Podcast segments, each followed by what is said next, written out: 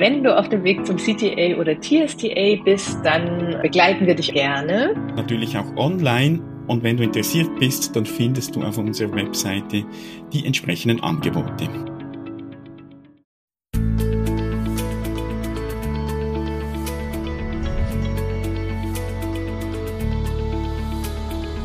Transaktionsanalyse fürs Ohr.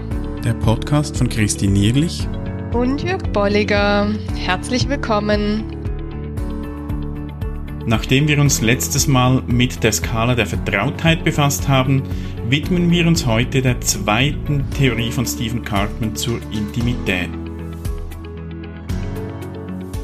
Ja, herzlich willkommen.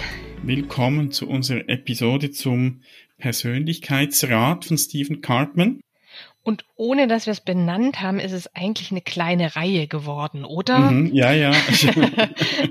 wir sind bei der Zeitstrukturierung gestartet, sind über die Intimität und kommen jetzt zum Persönlichkeitsrat. Mhm. Und ihr werdet jetzt dann auch merken, was die Reihe dann ausmacht. Mhm. Und da sagt Cartman, dass es geht immer noch um Intimität. Er, er hat gesagt, er hat so zwei Theorien. Das eine hatten wir letztes Mal in der Episode 102, da ging es um die Skala der Intimität, wo er sagt, da geht es darum zu schauen, was besprechen zwei oder mehrere Personen, es geht um den Inhalt. Und hier beim Persönlichkeitsrat, da geht es um den Prozess, also um die Art und Weise, die man beobachten kann. Hm, und hier sind wir sozusagen wieder bei der reinen Transaktionsanalyse, mhm. inklusive der Ich-Zustände. Ja, allerdings mit einer anderen Darstellung. Mhm. Und wir bilden euch das gerne ab, wenn du es anschauen willst, auf transaktionsanalyse.online-103. Du kannst es jetzt mal vorstellen, das sind zwei Kreise, Räder nebeneinander und er deutet das noch an mit zwei so kleinen Strichen, dass die auch in Bewegung sind. Die, die stehen da, sind so Windräder, kann man sich das vorstellen. Oder auf, wie so auf dem Jahrmarkt, so ein Rad, ja, was man so, so drehen kann, ja. Glücksrad, mhm. genau. genau. Ja, genau. Ja, und die sind nahe beieinander und da gibt's zwischendurch so Funken, nennt er das, so gestrichelte Linien. Er sagt, das sind nicht Pfeile, wie bei den Transaktionen, sondern das sind die Funken und deutet damit an, dass die beiden Räder einander gegenseitig auch in Schwung bringen und halten können. Mhm. Also da, da funkt etwas dazwischen. Ja, genau. Und die Räder, die sind dann eingeteilt in Sektoren. Er macht da fünf Sektoren für die fünf Ich-Zustände aus dem Funktionsmodell. Kritisches Eltern-Ich, fürsorgliches Eltern-Ich, Erwachsen-Ich, freies Kind-Ich, angepasstes Kind-Ich. Und da würden wir jetzt wahrscheinlich rebellisches auch noch reinnehmen spielt aber insofern keine Rolle. Und was da auch wichtig ist, es sind immer die positiven Anteile mhm. dieser Ich-Zustände. Mhm. Also es geht darum, dass die auch der Situation angemessen auf eine gute Art und Weise auf, auf der Okay-Haltung basierend gezeigt werden. Mhm. Das ist so die, die Ausgangslage. Eher auch beim kritischen Eltern-Ich, ne, orientierend sozusagen mhm. formuliert. Also er macht da immer ein kleines Plus dahinter, sodass das nochmal sichtbar ist. Und teilt dieses Rad wirklich in diese Fünftel, also gleichermaßen. Mhm. Und es ist dann einfach sichtbar, welches welcher der Ich-Zustände funkt, der ist einfach zu dem anderen Rad hin gedreht, geordnet. Mhm. Und dann sind diese Funken oder Striche da dran, dass deutlich wird aus diesem, ja, ich finde, es ist einfach sehr schön auch nochmal an dieser Idee von Burn mit dem, mit Energie besetzt. Ja. Mhm. Da, da ist klar, das ist mit Energie besetzt und aus dem wird jetzt auch eine Transaktion mhm. gestartet oder, oder geht jetzt die Transaktion weiter. Und schön finde ich schon auch dieses Bild von diesem Glücksrad oder Windrad oder wie man es definieren will, das eben zeigt auch, da ist etwas, das ist laufend in Bewegung. Mhm. Äh, und, und was er jetzt dann eben macht, ist, dass er sagt, in einer gewissen Zeitspanne, die zwei oder mehr Menschen zur Verfügung stehen, äh, geht er davon aus, dass das Rad sich laufend dreht, also dass da sehr unterschiedliche Ich-Zustände gezeigt werden, auch gegen außen verschiedenes Verhalten. Und dass er nun äh, das analysiert und mal schaut, wie viele unterschiedliche Ich-Zustände werden denn gezeigt von mhm. beiden Personen. Mhm. Und da sagt er, das sagt etwas aus über den Grad der Intimität. Das Ideal wäre, dass beide Personen alle Ich-Zustände, und zwar eben sprechen wir da vom Funktionsmodell, die positiven Aspekte dieser Ich-Zustände zeigen können und das auch tun. Mhm. Und dann ist Intimität dann. No, das dockt an an dem letzten Podcast, nämlich im Sinne der Skala. Das heißt, ich, ich, ich wechsle sowohl die Themen als auch hier die Ich-Zustände immer wieder mhm. durch mhm. und ich kann mich da frei bewegen und das macht die Qualität sowohl dieses inhaltlichen aus, als auch dieses jetzt Persönlichkeitsrat dieses Prozesses aus, dass ich, mhm. dass ich da frei wechseln kann. Und ähm, auch hier setzt er, äh, eben beim anderen war es die Skala, hier setzt er Punkte an. Pro Person habe ich eben diese fünf und dann sind es also quasi zehn Punkte, die ich erreichen kann. Mhm. Im Sinne einer, ja, was Skala, ne? Oder einer mhm. Punkteskala, ja. Er schreibt übrigens in seinem Buch ein Leben ohne Spiele hatte das auch noch mal drin, auch in einem Tier-Journal-Artikel. Das werden wir euch auch noch verlinken dann. Ähm, das schreibt er, je größer die Anzahl der Ich-Zustände eben ist, die in einem Austausch gezeigt werden, desto stärker können wir davon ausgehen, dass jemand sich engagiert und also Interesse hat, die Beziehung weiterzuführen. Und da bringt er ein Beispiel von einem äh, Mann, der ein erstes Date hatte, genau. Mhm.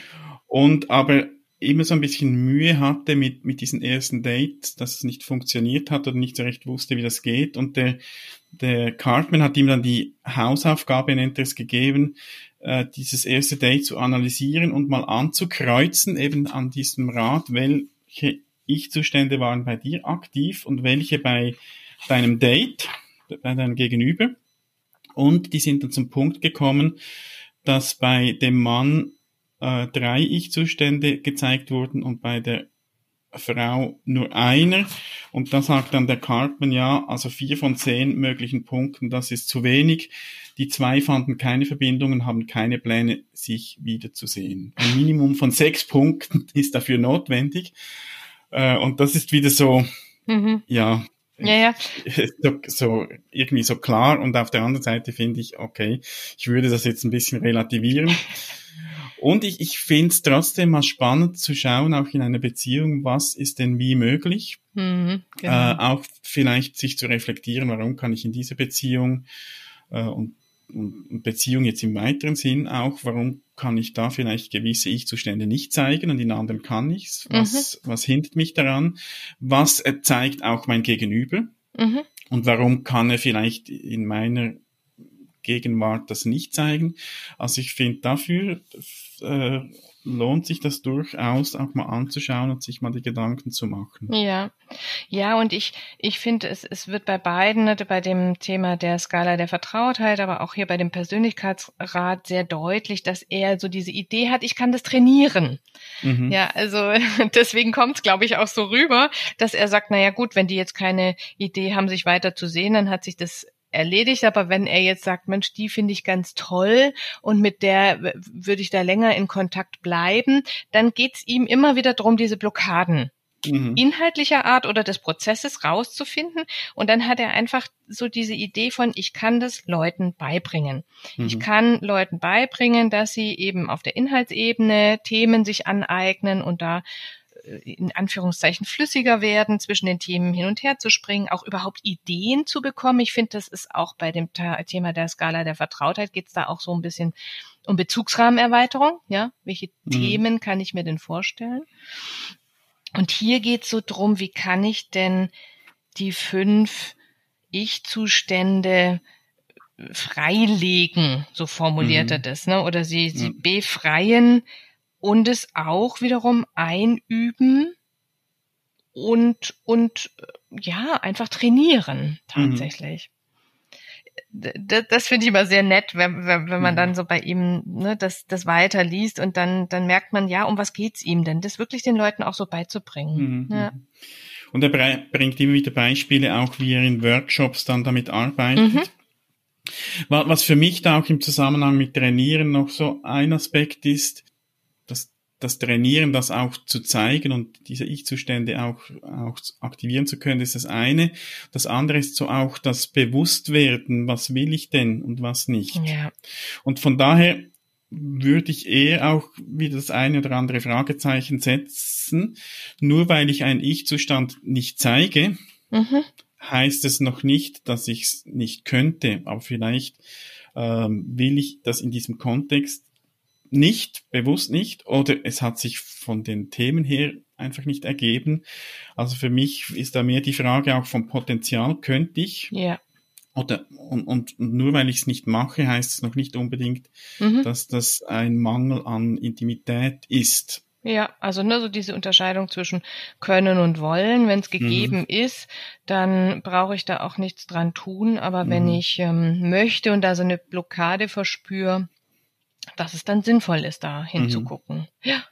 Genau. Und nichtsdestotrotz ist, finde ich, das Modell dann eben hilfreich, so ähnlich wie er das mit diesem Mann gemacht hat, der da nur vier Punkte hatte, das mal als Anhaltspunkt zur Reflexion zu nehmen und mal zu diskutieren, ja, was war denn da los? Mhm. Und was hat dich vielleicht gehindert, andere Ich-Zustände zu aktivieren? Und da kommt man dann schon schnell auch mal drauf, war das eben irgendeine innere Blockade oder braucht es da noch Training oder hat sich vielleicht wirklich einfach äh, nicht ergeben oder ich habe bewusst gesagt, nein, das möchte ich jetzt nicht. Und es hat darum gefehlt. Also da mhm. finde ich das eine gute Grundlage auch für die Analyse und für die Reflexion. Genau, gut. Also insofern wir hoffen, dass wir euch da auch wieder einen kleinen Impuls geben konnten, mal zu überlegen, wie ist denn mein Persönlichkeitsrat, mit wem, mhm. wie stark dreht es sich? Also um mhm. nochmal zu diesem Bild zu kommen, wo dreht es sich bei wem, wie oft, wohin? Welche mhm. der fünf Ich-Zustände sind dann besetzt? Passt es für mich? Was würde ich gern ändern?